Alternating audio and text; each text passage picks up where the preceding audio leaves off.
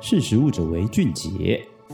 嗨，大家好，欢迎收听《识时务者为俊杰》，我是十月。今天想问大家一个问题：植物肉需要具备什么样子的条件，才会让你愿意去购买，或者是甚至是愿意食用它？其实原本吃荤食肉的人，目前应该是会因为可能环保意识，或是对于保护动物的意识提升了，我们就转而去选择植物肉。但植物肉其实毕竟跟荤食肉不太一样，因为我们可能吃了荤食肉吃了非常多年，那你再去转投入一个完全新的产品的时候，在口感或者是体验上面没有办法达。达到我们心理预期的时候，后续的回购机会难免就会受到影响。那科学家就发现说，如果要去模拟植物肉，特别像荤食肉的话，有几个关键因素特别重要，包含说可能它的口感复制的要足够，它的外观可能要够像荤食肉。再来就是有一个非常非常重要的，可能没有人会去想象这个东西很重要，那就是血腥的感觉。好，其实说到血腥感，大家就会知道说，如果是这一类血腥感，我们通常都会是针对，嗯、原本是吃荤食的人转成吃植物肉的人，而不是原本吃植物肉的人。就等于说，原本吃植物肉的人，他可能就没有这样子的困扰。但为了要说服这些荤食肉的人去食用的话，血腥感的拟真其实就非常的重要。那我们在聊说植物肉怎么去模拟这个血腥感之前，我们先了解一下原生的肉，其实它的这类的物质主要是来自于血红。红素。那以色列的新创公司，它就有发现一种新型的红色微藻。他们这种微藻呢，它可以作为植物性牛排，然后汉堡肉的血腥质地来源，让这类的产品整体的体验感受更像真肉。大家可能会好奇说，其实植物肉也不是就是现在才出现，怎么可能现在才开始讨论血腥感？其实血腥感大概是在植物肉出现的时候，大家就开始去模拟这样子的物质存在。但最刚开始，大家其实是用糖来做。那因为主要原因是因为糖在加热过程中之后会变成棕色，它有点点像血液会变色的那个样子。那再就是我们有看到一些相关研究，它可能是拿甜菜根，然后它的汁液拿来做。变化，但是那个它在加热过程中也不会变色，又或者是说可能比较直接方法，它就是用天然色素染色，或者是它是用人工色素染色，但这两种方法可能都比较直接，它没有办法拟真的程度这么高。所以为什么我会提到说今天的红色围藻其实相当特别，因为它其实是